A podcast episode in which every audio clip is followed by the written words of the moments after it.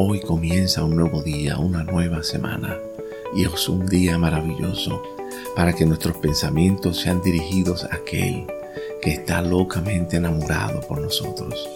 Jesús hablando de la relación que tenemos con Él.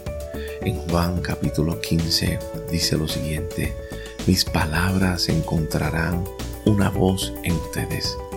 Al permanecer en mí mis palabras en ustedes, surge una conversación inspirada, un diálogo inspirado, donde pedirán todo lo que deseen desde nuestra unión y les será dado.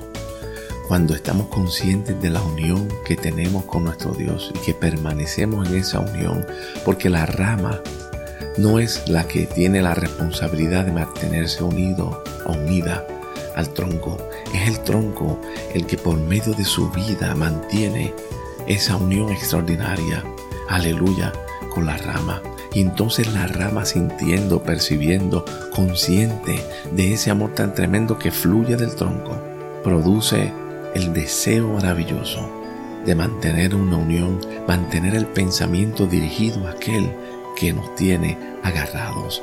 Dios nos tiene agarrados de Él. Por eso permanecemos en Él. No es nuestra responsabilidad permanecer. Dios, aleluya, por medio de su amor, nos mantiene enamorados de Él.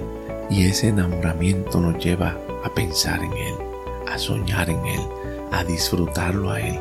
Y de esa manera surge en nosotros el deseo de Dios, de tal manera que empezamos a hablar, empezamos a soñar, empezamos a pedir exactamente como nuestro Padre lo haría.